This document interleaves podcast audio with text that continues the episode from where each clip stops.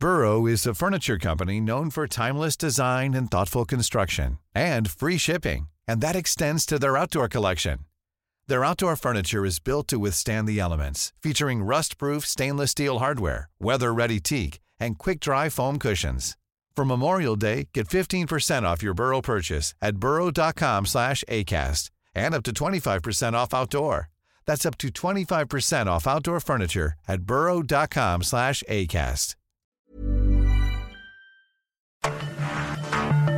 Cada noche, los expertos se reúnen para debatir los temas que hacen historia en una mesa de análisis distinta. Aquí las entrevistas con los personajes y líderes de opinión, junto al análisis profundo de los temas trascendentes. Alfredo Ceja conduce un programa de Frente en Jalisco por el 100.3 de FM. Iniciamos.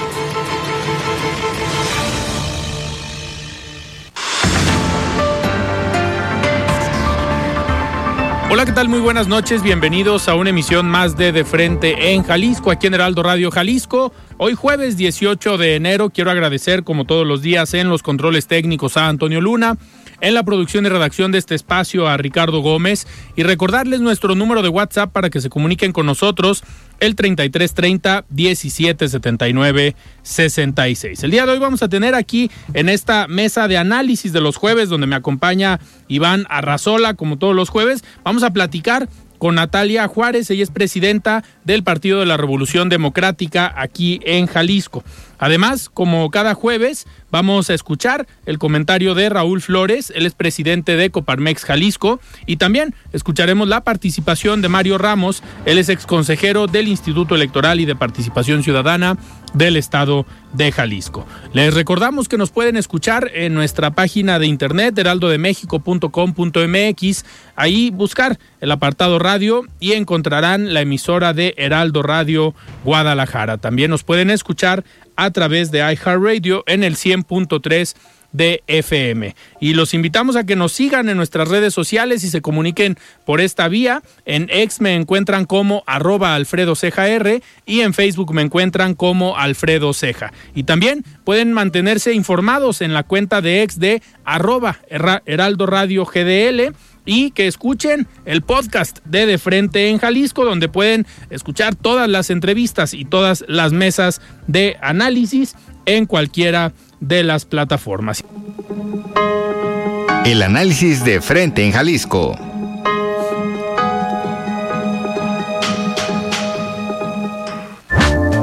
Muy bien, son las 7 de la noche con 5 minutos y arrancamos esta mesa de análisis de los jueves, donde me acompaña Iván Arrazola. Estimado Iván, ¿cómo estás? Buenas noches. Hola Alfredo, buenas noches. Muy bien, ¿y tú? Muy bien, muy bien. Pues Iván, muchos temas que analizar. En unos momentos más va a estar con nosotros Natalia Juárez, la presidenta del PRD aquí en Jalisco. Pero vamos entrando en materia. Quiero hacer un comentario ahorita con esta última Noten el resumen, el día de mañana va a estar con nosotros el diputado local del PAN, Abel Hernández, para precisamente platicar sobre esta iniciativa o esta, eh, bueno, esta modificación a la ley que propuso él desde hace ya algún tiempo. Pero pues vamos empezando, Iván. Hay mucha información. Hoy es el, digamos, el cierre de las precampañas. Eh, entramos a partir de mañana en este periodo de intercampañas que todavía muchos no entienden o no sabemos para qué existe el periodo de intercampañas, porque al final pueden seguir eh, con presencia en medios de comunicación, lo único que no pueden hacer es pedir el voto y dar propuestas, pues al final es prácticamente lo mismo que el periodo de precampañas, ¿no? Digo, eh, nada más este, esta parte de los mensajes de hacia los militantes y simpatizantes de los partidos, pero me gustaría arrancar con esto, Iván, ¿cómo, cómo has visto las, las precampañas? Ahorita eh, vimos o nos llamó, al menos a mí me llamó la atención, que al evento de cierre de precampaña de Claudia Sheinbaum resulta que llegó Marcelo Ebrard, el ex canciller, que se había mantenido como indeciso de si se iba, se quedaba y al final pues yo creo que se quedó y lo convencieron. Vamos a ver si le dan algún eh, cargo en la siguiente administración o si va al Senado, no sabemos qué pueda pasar. Pero ¿cómo viste las, las precampañas? La de Xochitl y la de Claudia Sheinbaum, porque la de Jorge Álvarez Maínez, pues no sabemos si fue pre-campaña o qué alcanzó a hacer, ¿no? Mira, tal vez en el caso de Ebrard lo convencieron o él se convenció de que era, era lo mejor sumarse a, a, la, campaña. Mira, eh, en realidad, pues esta, este periodo de precampañas no ha tenido el sentido que se, se, supone debe de tener porque un periodo de precampañas que implica pues muchos precandidatos, ¿no? Muchas este, propuestas. Es una especie de eh, elección interna en donde por pues, los partidos eh, ponen a competir a sus distintos precandidatos, pero resulta, Alfredo, que eso sucedió hace mucho tiempo, ¿no? Hace mucho tiempo ya, donde pues hubo como una especie de competencia interna, pero ya para este periodo de precampañas, pues tuvimos en algunos casos, pues únicamente ratificaciones. En el caso de Xochitl Galvez y en el caso de Claudia Sheinbaum, está claro que ellas iban a ser las precandidatas únicas y que probablemente van a ser las candidatas por sus partidos. Y en el caso de MC, pues estuvo más movido, ¿no? Todo este drama que empieza el 20 de noviembre, primero con Samuel, que sí va, no iba por este, por por Movimiento Ciudadano y al final pues ya se revela que va a ser Jorge Álvarez Maínez el, el, precandidato en este momento y que seguramente va a ser ratificada su, su candidatura a la, a la presidencia de la República. De alguna forma, este hecho de que eh, no haya habido tanto movimiento, se, se, cruzó la época decembrina, quizás no generaba como tanta expectativa. Me parece que cuando ya se empieza a poner bueno, pues es precisamente pues al final, ¿no? En estos cierres de precampañas donde ya empezamos a ver como algunos eh, mensajes, ¿no? Que se lanzan directamente las precandidatas sí, Xochitl Galvez y, y, sobre todo ellas dos, ¿no? Cuando Xochitl Galvez la reta este, a debatir, si es que la dejan y pues Claudia Sheinbaum le, le, le contesta, ¿no? Que aquí también algo que llama la atención, pues e, es esta respuesta del presidente, ¿no? Que pues algún reportero en la mañanera le pregunta sobre este debate y el presidente decide intervenir curioso, ¿no? Esto que dice que bueno, no, no hay, no hay títere con poder, me parece que tampoco es un mensaje que ayude mucho, ¿no? A, una de las precandidatas, pues que en este caso es, es Claudia Sheinbaum, ¿no? Entonces, de alguna forma es un cierre de precampañas que me parece que cuando ya empieza a agarrar un poco más de sabor, ya comenzamos a ver, eh, pues de alguna forma calificaciones, objetivos más directos, pues resulta que, que no ya se acabó. Ya se acabó y hay que esperar ahora hasta el primero de marzo, cuando ya empieza la, la campaña oficialmente, que va a terminar el 29 de mayo, con tres debates incluidos, lo cual pues eh, podría ser un, un, este, un preludio de lo que va a ser probablemente una, una, una competencia fuerte, pero que va a ayudar, ¿no? De alguna forma también a poder contrastar precisamente proyectos que ofrece cada uno de, la, de las candidatas y del candidato, ¿no? Que se va a postular. Que, que por cierto ya hay fechas y sedes para los debates, al menos estos tres debates eh, federales, ya, ya sabemos dónde van a ser y pues estarán preparando las candidatas y el, y el candidato. Eh, va a ser muy interesante, al menos Iván, en este tema de los debates, pues la forma en cómo se puedan eh, contrastar ideas, ¿no? Y ver la dinámica que adquiere cada uno de las candidatas y el candidato. ¿Por qué? Porque sabemos que eh, la confrontación fuerte va a estar entre Xochitl y Claudia Sheinbaum. Pero va a ser muy interesante ver Jorge Álvarez Maínez en qué postura llega. Si llega atacando solamente a Morena y a sus aliados o si llega solamente atacando a Xochitl Galvez, que hasta ahorita en los videos o en los mensajes que ha eh, publicado Jorge Álvarez Maínez, pues, se ha ido más en contra de, de Xochitl Galvez, que esto, digamos, por estrategia, pues se supone que si vas en tercero, tienes que ir primero contra el segundo lugar y ya después contra el primero. Pero si Jorge Álvarez Maínez y los números de Movimiento Ciudadano a nivel nacional lo mantienen tan bajo y en un tercer lugar, pero muy alejado de Xochitl, pues sería una campaña únicamente de atacar al frente Fuerza y Corazón por México y pues, hacerle hasta cierto punto el trabajo sucio a Morena.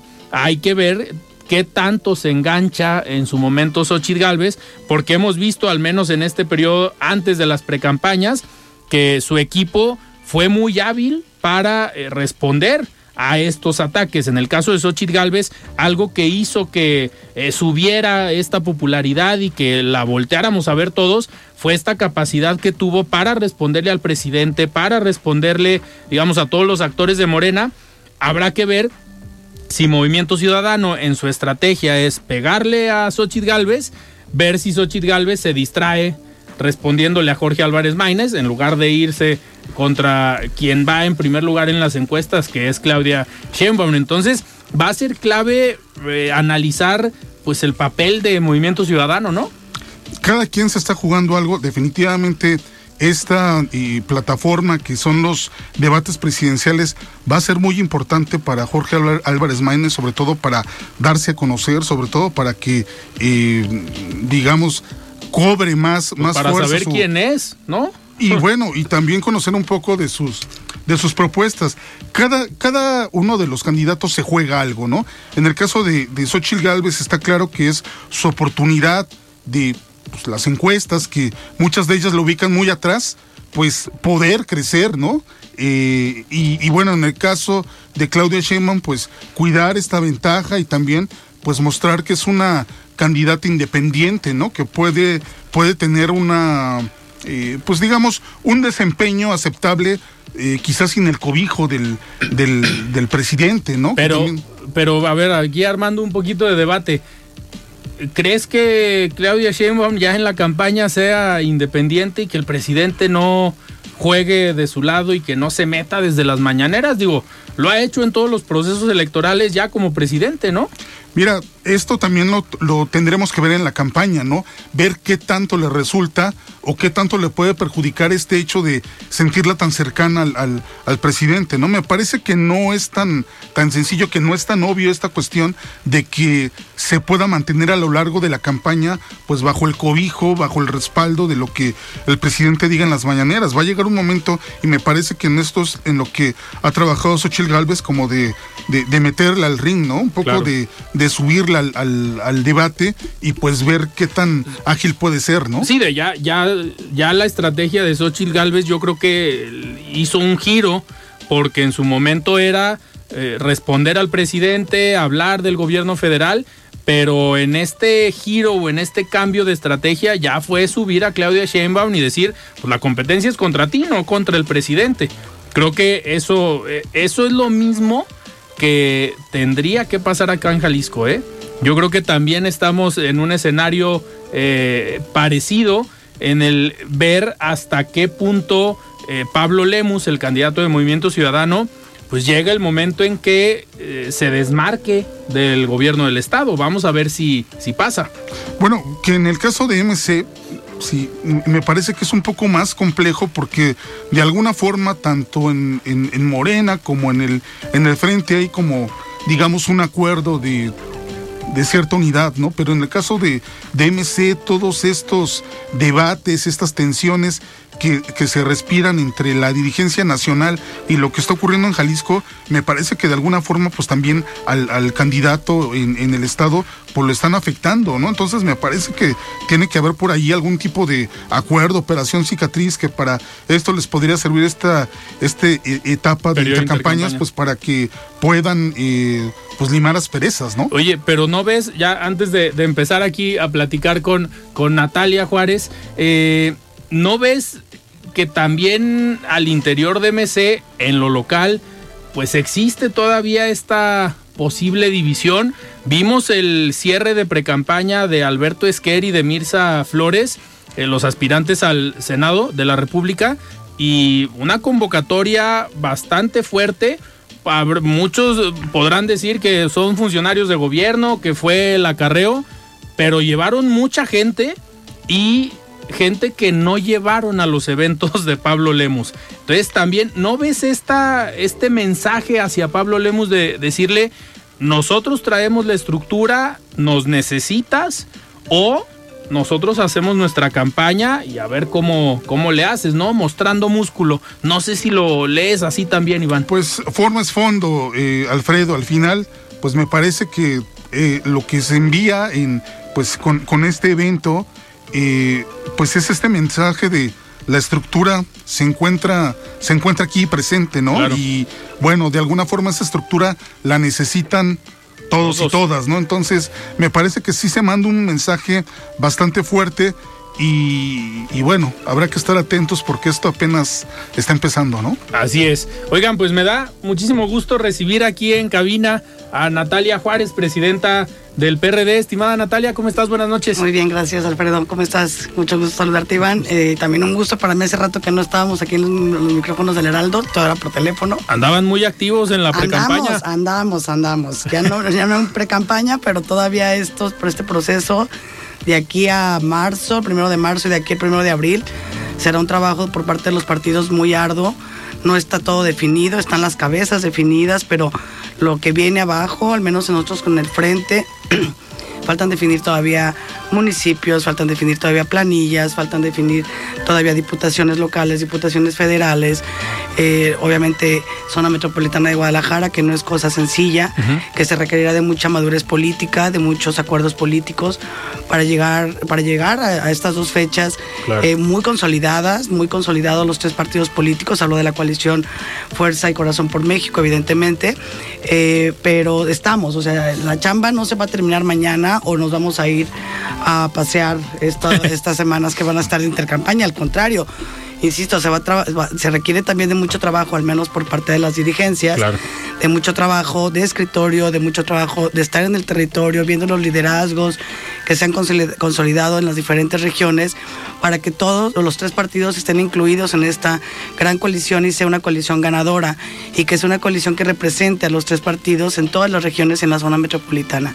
Que no va a ser un trabajo sencillo, pero que creo que tenemos la madurez, creo que tenemos la sensibilidad y que creo que sabemos el reto que tenemos enfrente nosotros como coalición, que no es un reto que va a estar sencillo a nivel nacional Morena eh, y a nivel local MC y Morena, que pues evidentemente, y no, es no estoy diciendo una, un gran secreto, pues ha crecido aquí en Jalisco como marca. Entonces, lo que vamos a tener enfrente no va a ser sencillo y tenemos que prepararnos bien, tenemos que preparar bien el discurso, tenemos que preparar bien las propuestas entre tres partidos políticos, tenemos que preparar bien el, territorio, propaganda, o sea, es un trabajo arduo que, que tenemos que llevar a cabo y que yo confío plenamente en que existe la voluntad para salir bien cuestionadas, bien cuestionados, bien unidos, bien unidas para el gran reto que va a representar el 2 de junio del 2024. Creo que estas semanas para eso nos van a servir, ¿no? Claro. Eh, Natalia, y a ver, tienen mucho trabajo eh, en las dirigencias en estos acuerdos que, todavía tienen que eh, consolidarse, al menos para definir eh, los perfiles, las candidaturas, pero por lo menos ya se reunieron, ¿no? Con el gobierno del estado, ya tuvieron una reunión en Secretaría General de Gobierno, donde platicábamos el otro día con el dirigente del PRI y decía, pues ya empezamos el proceso desde el año pasado, pero para el gobierno del estado empezó apenas esta semana, porque hasta esta semana nos convocaron. Eh, eh, hablaba, hablaba Antonio Padilla eh, fuerte del tema de seguridad, pero comentaba que pues no le dejaron un sabor de boca agradable, no llegaron a acuerdos. tú estuviste también como dirigente del PRD en esta reunión y también hiciste comentarios eh, o señalamientos, digamos, comentarios puntuales eh, en este sentido. Desde tu punto de vista, ¿cómo les fue en la reunión? ¿A qué acuerdos llegaron? ¿Y ya van a estar trabajando de manera coordinada con gobierno del Estado o cómo les fue? Mira, eh, preguntaba a alguien, ¿cómo estuvo la reunión? Y mi respuesta fue inocua. No pasó nada. No pasó nada. ¿Quiénes estábamos presentes, Iván, este auditorio? Estaba presente presidiendo la mesa el maestro Enrique Ibarra, secretario general de Gobierno. Estaba eh, la, presidenta del IPC, estaba el presidente del, bueno, el representante del INE en Jalisco, estaba el fiscal general del estado de Jalisco, estaba Ricardo Sánchez Berumen, estaba Juan Bosco Pacheco, es decir, estaban las grandes áreas de seguridad del estado de Jalisco, más todos los partidos políticos y gente de apoyo de, la Secretaría de Gobierno y del Gobierno del Estado. Eh, se empezó hablando de ya estamos aquí, efectivamente ya empezamos con todo este proceso. Quiero decir una cosa, que estos, estas mesas nosotros desde el 2021 exigíamos que se llevaran a cabo, pero que se llevaran a cabo no para una bonita charla de café ni saludarnos de feliz año nuevo, no. Esto no es una, una, visita de cortesía, ni son charlas de cortesía. Estas son, son, tienen que ser mesas de trabajo técnicas, estratégicas, con objetivos, con acuerdos y medibles, todos ellos. Entonces llegamos a una mesa sin nada de esto donde solamente la presidenta del IPC, que yo creo que llevan un proceso bastante bien llevado hasta ahorita, todo al menos lo que nos han reportado, y el del INE fueron los que hablaron junto con el maestro Enrique Ibarra y luego los partidos políticos. Pero el fiscal general, Juan Bosco Pacheco, Ricardo Sánchez Berúmez, que, que llevan, eh, que están en su, mano, eh, o que son los encargados de una estrategia, insisto, mínima, o un diagnóstico, ya no me digas una estrategia, está bien, la vamos a ir armando sobre el, proceso, que ya de por sí me parece peligrosísimo y muy preocupante, que sobre el proceso vayas a hacer una estrategia, al menos un diagnóstico fidedigno o un diagnóstico que se acerque a la realidad de lo que estamos viviendo y de lo que vamos a vivir. Ya no en un proceso que ya va a ser muy complejo, sino como ciudadanos un mínimo diagnóstico de cómo está el estado de Jalisco, cuáles son los municipios que son incaminables, cuáles son las regiones que perdón, ni te metas o vas a correr grandes riesgos, o si está dividido el Estado en varias zonas, en la zona 1 está encargado el, el capitán o el, o el, secretario X, ni, en la zona 2 está, ni eso siquiera. Fue en serio una charla inocua. Y no quedaron en, en nada, en nada. reunirse la próxima semana. Que nos vamos a estar reuniendo. Apunta el teléfono del secretario, apunta el teléfono del fiscal, apunta el teléfono de X. Yo les, yo les decía, y ese fue mi, mi, apunte concreto, yo no, estoy bien, yo no vengo aquí a abogar solo por los candidatos y candidatas que vamos a salir este próximo, estas próximas, estas próximas semanas. Yo aquí vengo a abogar por el ciudadano que se siente confiado en ir a votar, en ir a los mítines, ir a las reuniones, en abiertamente decirse yo voy a votar por X, Y o Z, en decir yo abiertamente estoy apoyando en este municipio a el candidato o el ciudadano que tenga eh, aspiraciones políticas, es decir, yo quiero encabezar tal municipio o quiero estar en la planilla sin que haya eh, inhibición por parte del crimen organizado. Y era lo que yo les decía, ¿a quién voy, con quién voy a ir yo? Si en un municipio X voy a poner, quiero poner al candidato Juan y el crimen organizado me dice, pues no va Juan, va Ricardo, ¿cómo ves? Y si no pones a Ricardo, van, pueden pasar cosas muy negativas. ¿Con quién voy a acudir? ¿Con quién voy a, con quién voy a anunciar? ¿Y quién va a cuidar a, mi candidato si yo digo, pues va Juan? Porque es facultad del partido político postular a los candidatos. ¿Con quién voy a ir? Díganme con quién voy a ir. ¿Qué va a pasar si en un municipio, no quiero poner nombres, eh, el crimen organizado dice, si vas a votar, vamos a quemar la casilla, si vas a votar, va a haber repercusiones de violencia, ¿con quién vamos a denunciar? ¿Y quién va a cuidar a ese ciudadano que se va a inhibir en ir a votar? O sea, esas cosas concretas. Porque, claro, yo le puedo llamar al, secretario y decirle, oye, va a ir mi candidato a la zona costa sur. Ahí te encargo, ¿no? Que no le pase nada. ¿Eso queremos? O sea, somos ciudadanos privilegiados, los candidatos, para que nos cuiden personalmente. Ese no es una estrategia de seguridad. Yo no encuentro en esto una estrategia de seguridad. Y para mí lo más preocupante, más allá de los resultados, que sé que nos va a ir muy bien a nosotros, es el proceso en general, el ciudadano que se sienta también seguro en hacerlo. Y les hace otra pregunta, ¿qué va a pasar si nos salen 20 gilotlanes? Sí, claro. ¿Qué va a pasar si ya no es un solo municipio que ya no puede haber procesos electorales constitucionales y que nos rebase el crimen organizado? ¿Qué va a pasar? Sí, a ver, el debilitamiento del Estado es tremendo. Lo, comentaba el mismo dirigente del PRI que hay municipios donde hay presidentes que ya dijeron yo no me puedo reelegir. y ya lo dicen abiertamente, ¿sí? cuando tienen el derecho. No lo puedo, y algunos eh, todavía pues no lo dicen abiertamente el por qué, no dan las razones del por qué. Yo creo que ese es el gran tema de este proceso. Claro. Porque, porque nosotros vamos a hacer nuestro trabajo y entiendo que las otras eh, coaliciones y, bueno, todos los partidos que vayamos a participar, nuestro trabajo es convencer al ciudadano, de dar buenas propuestas, eh, presentar candidatos serios. serios, que puedan ser competitivos, que no tengan antecedentes, que no tengan antecedentes de violencia de género, que no sean deudores, todo lo que nos marca la ley tenemos que cumplirlo nosotros. Y esa es nuestra responsabilidad. Pero llevar a cabo un proceso seguro, sano, con, con, con no haya con actos, que no haya ningún muerto, que no haya ningún desaparecido, esa es responsabilidad del Estado y no lo está cumpliendo. Y yo lo dije abiertamente y lo vuelvo a decir aquí. Y vuelvo a exigir, como se los dije en ese momento, y vuelvo a exigir al gobierno del Estado de Jalisco que asuma su responsabilidad de cuidar el proceso, no cuidar a los candidatos. Estamos entendiendo mal cuando queremos que, que, que, cuides a un candidato cuando vaya a una zona o a otra zona, o cuando vaya yo. No, ese no es una estrategia de seguridad. Por eso yo salí bastante preocupada, deja tú de la decepción, muy preocupada. Si estos son los que toman las decisiones, si esta es la autoridad encargada en hacer cumplir la ley y en brindar seguridad, y no hay nada, cuando estamos a cinco semanas de empezar, entonces estamos en serios problemas en un estado como Jalisco. Claro.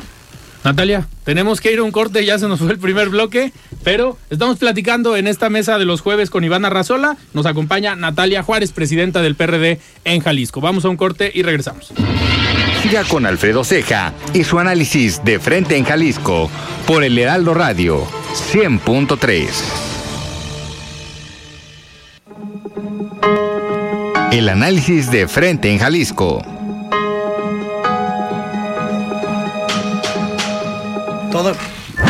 Muy bien, estamos de regreso aquí en De Frente en Jalisco. Son las 7 de la noche con 32 minutos y vamos a escuchar el comentario de Mario Ramos, él es consejero del Instituto Electoral.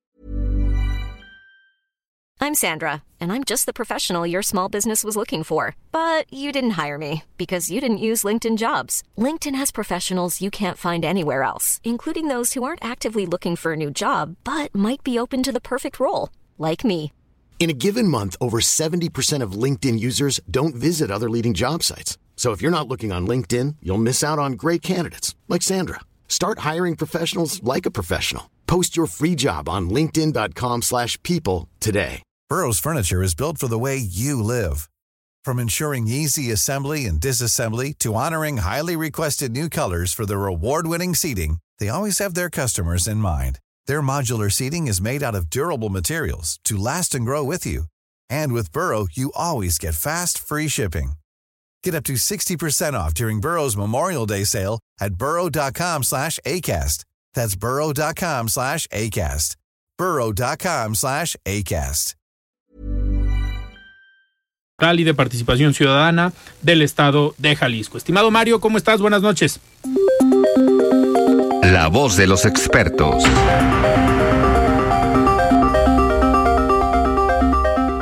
Hola Alfredo, muy buenas noches, un saludo a ti, a todo el auditorio del Heraldo Radio, muchas gracias. Pues bien, el presidente Andrés Manuel López Obrador anunció que el próximo 5 de febrero presentará al Congreso de la Unión un paquete de reformas a la Constitución. Entre estas iniciativas destacan iniciativas de pensiones que buscan que los y las trabajadoras afiliadas al IMSS e ISTE reciban al jubilarse una pensión equivalente al 100% de su último salario. A pesar de la relevancia de la propuesta, gran parte de la opinión pública considera que esta iniciativa va a ser insostenible en el tiempo. Argumentan que el gobierno carece de los recursos necesarios para cubrir dichas pensiones. No obstante, el presidente ha respondido de manera contundente asegurando que será posible mediante medidas de austeridad y la reasignación de recursos de organismos autónomos, como el Instituto Nacional de Transparencia. Eh, a pesar de sus explicaciones, los medios y personas expertas continúan cuestionando si estos ajustes serán suficientes para respaldar el sistema de pensiones tal como lo plantea. Resulta interesante analizar por qué esta propuesta surge justo al final de su sexenio, en medio de un periodo electoral. Habría que preguntarnos a quién ¿A quién le está hablando el presidente con esta iniciativa y qué gana con él? La respuesta creo que puede ir en el sentido de que la última reforma a las pensiones que estableció un sistema de cuentas individuales eh, manejadas, administradas por las AFORES, tuvo lugar en 1997.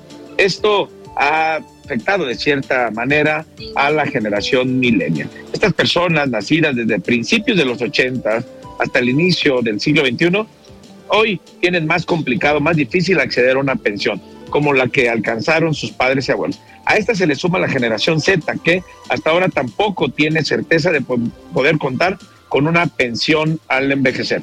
Estos grupos conforman la mayoría de la lista nominal. Según las estadísticas de la lista nominal del INE, las personas de 18 a 44 años representan el 55% de quienes podrán votar el próximo 2 de junio. Por lo tanto, no resulta descabellado pensar que el presidente busca ganar simpatía con este sector de la población.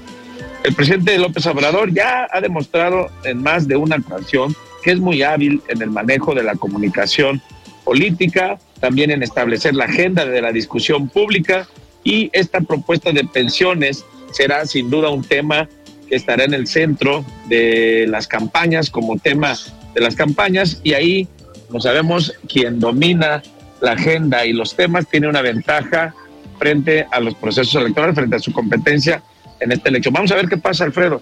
Bueno, es todo. Muchas gracias. Buenas noches.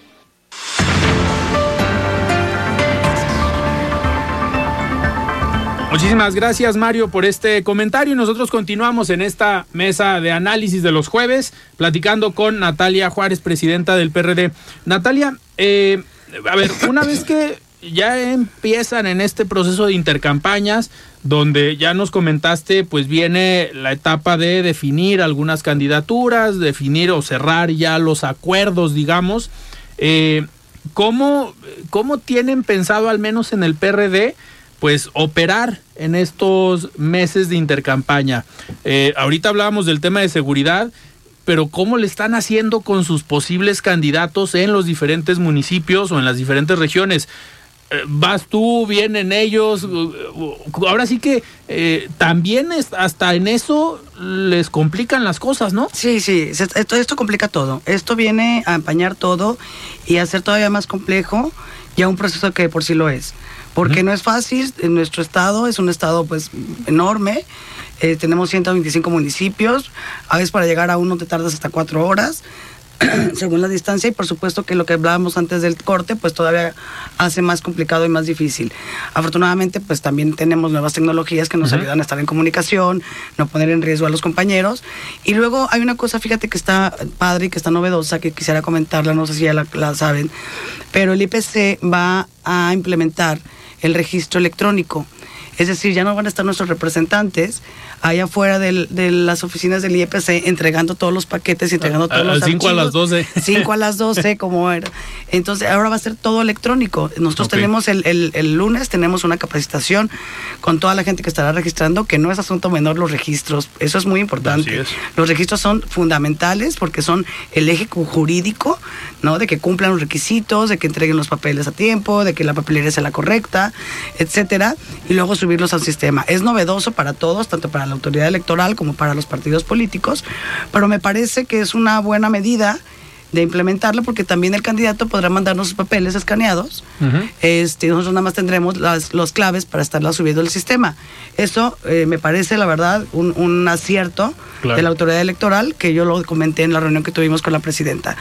Pero todo esto, este proceso que vamos a tener, y lo hacemos, te digo, con, con la tecnología que tenemos, la aprovechamos, pero pues también son los acuerdos que tenemos que estar haciendo, porque no solamente todo es escritorios, papeles, viendo las franjas de paridad, las franjas de competitividad, que no es poca cosa, cuadrar todos, todos los eh, municipios a los cuadrantes, que la autoridad electoral nos, nos obliga a hacerlo, que yo celebro, que es más difícil, sí, la verdad sí es más complicado, porque hay municipios, la mayoría, Iván, que te dicen los compañeros, aquí si es mujer no gana, caray, tiene que ser hombre.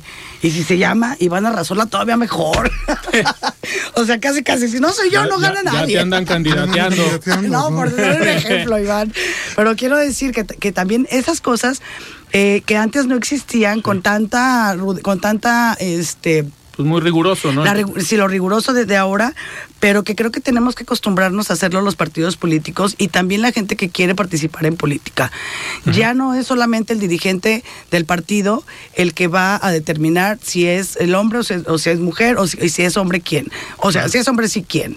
Pero ya, ya son franjas de competitividad que metiéndote en la coalición es una dinámica completamente diferente, no solamente en tus franjas, sino en la franja del PAN y la franja del PRI, para que, para que para que todo encaje, eh, todo embone y estar eh, eh, acorde a los lineamientos. Insisto, creo que es una nueva política que tenemos que entender, hombres y mujeres, que ya las mujeres, que el tema también de los pueblos originarios, de la comunidad, de los jóvenes, de las personas con alguna discapacidad, van a estar ya constante y que tenemos que verlo ya como una eh, práctica común en, de, todos los procesos, cosa que yo insisto, celebro. Hay que acostumbrarnos, una nueva cultura. Pero bueno, estamos haciendo todo eso y también pues viendo cómo se está poniendo el panorama este político. Ahora cierra eh, eh, Claudia, cierra ahorita a las cinco y media de la tarde. No sé si vieron el discurso, si tuvieron la oportunidad de escucharlo. vimos que llegó Ebrard. llegó Ebrard, sí, llegó. Apareció. Bueno, pobre, pobre alma, pobre alma. Pero también este, ver, contrastar estos discursos, el, el, discurso de Claudia, que me parece la verdad lamentable, porque sí me parece un discurso completamente eh, eh, al, al, modo de Andrés Manuel, no toca para nada la inseguridad, que es su punto 18, que yo dije en el punto 18 y se va a arrancar, y entonces yo estaba bien, muy atenta para ver qué, estaba, qué iba a decir, porque dije aquí va, va, a ser el gran boom, ¿no? O el tema de la salud. Hace cuenta que estamos viviendo en un paraíso, Iván. Hace cuenta que no hay nada para hacer una autocrítica de lo que está pasando al país en estos dos temas que para la ciudadanía son sumamente delicados y que tiene que ver con la cotidianidad con lo que decíamos ahorita, tener libertad de movimiento o no, y la salud y la seguridad o la inseguridad te la puede limitar. Y no hubo para nada ningún, ningún, ninguna frase autocrítica de lo que está sucediendo en el país, al, al contrario de lo que pasó el domingo con Xochitl, que tuve la fortuna de estar ahí en ese, en esa, en ese evento, de cierre, un evento potente, un evento con un discurso mucho más, creo que yo, creo más trabajado, pero también creo que más maduro políticamente más, más profundo también. Y vi algo, ya sé que no me lo estás preguntando, pero creo que para mí es muy importante decirlo. Eh, vi una cosa que no había visto, que ya no es PAN, PRI, PRD, Sociedad Civil, fue toda la arena CDMX, que era ya, ya éramos un bloque. Y eso es muy difícil lograr muy, muy difícil porque claro que hay rencillas y claro que hubo agravios entre los tres partidos y que gente de la sociedad civil dice yo con los partidos ni a la esquina, este, y que eh, hay circunstancias que complican más que esta cuestión, que esta unidad, que este bloque se dé. Y creo que el domingo Sochi lo logró con todos, con estos cuatro bloques mayoritarios que tiene eh, las estadistas pues de su, de su tuvo de su pre-campaña y que tendrá su campaña. Entonces también todo esto toca analizar, ¿eh? Claro. Toca analizar tanto los discursos de un lado por, con, del otro y por supuesto aquí en Jalisco con Laura que estaremos este, pues, apoyando eh, su, su, candidatura. Una mujer también sumamente potente, una mujer súper trabajadora, una mujer que la verdad es muy inteligente, con muchísima capacidad de estudio, de retención, pero también de transmisión, ¿no? Entonces, eh, eh, también es parte del trabajo político que vamos a tener que estar haciendo y estar viendo las necesidades de cada región. No es lo mismo la región de la costa a la región, evidentemente, de, de, no sé, de los altos, o ni altos sur ni altos norte. O sea, todas estas cosas tenemos que tener el tiempo para analizar, porque no puede ser un discurso unificado. No puede ser un discurso para todo el Estado. Que sí hay cosas que, o temas que no son comunes. Otra vez, tema de seguridad, tema de salud, tema de educación, pero también hay cuestiones muy regionales que también tenemos que tener en cuenta y, dar, dar propuestas para que seamos atractivos a la ciudadanía. Oye, Natalia, ¿para cuándo están o cuándo estiman que puedan eh, estar ya definiendo las candidaturas? Digo, sabemos que MC ya tiene la mayoría pues prácticamente definidas. Más bien es Morena, metropolitana, ¿no? Sí, Morena se va hasta el 2 de ah, marzo. un día antes. Un día antes. El pues, cierre pero, registro. pero ahí, ahí, ¿por qué lo hacen? Pues para que no se vayan con ustedes. Los que no alcancen no a quedar. No espacio, te quedas, no hay de todos modos te quedas. te vas a quedar aquí, ¿no? Cosa que me parece también muy fuerte. Claro, pero ¿y ustedes para cuándo estarían definiendo? ¿Mediados de febrero? ¿Antes? Sí, porque, ah, insisto, eh, es importante el tema de los registros. Lo, tomamos con mucha seriedad, el tema de los registros, aunque tengamos esta, esta novedad que comentaba. Eh, yo espero que a mediados de, febrero, porque llevamos muy adelantadas además. Nosotros tuvimos todo un trabajo previo para trabajar los, eh, los, municipios, los bloques y los cuadrantes. Y este trabajo nos ayudó mucho para no empezar en cero desde ahorita, evidentemente. Es decir, no agarramos todo Jalisco y dijimos, tú aquí, tú acá, tú acá, y ahí sí nos, nos arreglamos más o menos. No, sino que hubo un trabajo político que tratamos de meterlo en este gran eh, rompecabezas que son los cuadrantes. Entonces es un trabajo que ya va adelantado y que va a ser más bien meticuloso de planillas. Ya muchos municipios están, los liderazgos ya están avanzados también, es cosas de, definiciones. Y creo que eh, con lo previo que ya realizamos, yo espero, espero y tengo, este, no es esperanza, pero sí tengo la, confianza de que mediados de febrero podremos estar ya definiendo, también para dar certeza a los que van a ser los, los candidatos y candidatas, ¿eh? porque eso también genera mucha ansiedad este, mucha inquietud. Oye, ¿quién va a ser? ¿Va a ser, ¿Va a ser un hombre? ¿Va a ser mujer? ¿Va a ser el PAN? ¿Va a ser el PRI? Va a ser. Eh, eso genera incertidumbre, pero también genera desgaste. Y no podemos hacerle eso a las personas que participan y que quieren participar también en nuestra coalición. Lo más pronto que podamos de la certeza es lo más sano. Claro. Iván. Muy bien, Natalia, haciendo un balance también de las precampañas en Jalisco, ¿cómo, cómo evalúas el trabajo bueno de los, de los partidos rivales y qué digamos, qué áreas de oportunidad puede cubrir el frente en, Jalisco? Una, una evaluación en general, digamos, de los tres grandes. Sí, Iván, gracias. Mira, eh, yo creo que un área de oportunidad muy importante es el gran desgaste que tiene MC en Jalisco. MC en Jalisco eh, tiene una es una completa sordera que tiene hacia las madres de los desaparecidos y eso ha permeado. El Estado está bañado en sangre y eso no lo podemos negar y, eso no, no se habla. Parece que el gobernador mete todas estas cifras por debajo de la alfombra y no se ven y al no verlas no existen, pero lo sabemos y lo sentimos. Jalisco eh, MC tiene un desgaste no solamente en eso, el tema del inmobiliario, el tema del, del cartel inmobiliario que lo vemos, transformaron nuestra ciudad, Iván, sin más eh, servicios públicos. Es decir, solamente torres, torres, torres, pero nunca hubo una modificación ni urbana, ni planificada de lo que va a ser el colapso que va a ser Guadalajara en el agua, en la recolección de basura, en el mismo tráfico, y no hay servicios adicionales para esto. Es decir, han cometido grandes errores y tampoco tienen una, un espíritu autocrítico de lo que hicieron en Jalisco. Un, un, Estado completamente centralizado, el tema de la deuda, que no es poca cosa, 11 mil millones de pesos que se, que se endeudó el gobernador y que no sabemos dónde están, no los, no los hemos visto, no sé si ustedes saben dónde están, no hay claridad, es una opacidad tremenda la que tiene este Estado respecto a qué se gastó en la deuda. Ahora lo que está pasando con el tema del agua, que tampoco es poca cosa. Es decir, hay muchas áreas de oportunidades de lo que dejaron de hacer y de lo que no están diciendo vamos a mejorar, porque yo no veo a un Pablo Lemos haciendo una crítica o diciendo esto estuvo terrible y lo vamos a cambiar, porque no lo veo haciéndolo. Porque como bien dijo Alfredo y creo que tú también lo comentaste, yo sí veo una división tremenda entre los alfaristas y los Son dos cosas diferentes. Una, un alfarista no necesariamente va a apoyar a, Pablo Lemos. No, y hay un, sí hay, y se nota y se ve. Y no sé si ustedes lo vieron, hasta en redes sociales se veía el, el, las campañas de brazos caídos que le estaban haciendo a Pablo. Y por supuesto, pues esto nosotros lo vamos a capitalizar. ¿Y por qué también lo vamos a capitalizar? Porque el ciudadano va a decir, pues es que MC no me dio el resultado que nosotros creíamos que nos iba a dar en seis años de allá en el Estado y tanto tiempo ya en, seis años en, el gobierno del Estado y varios más en municipios.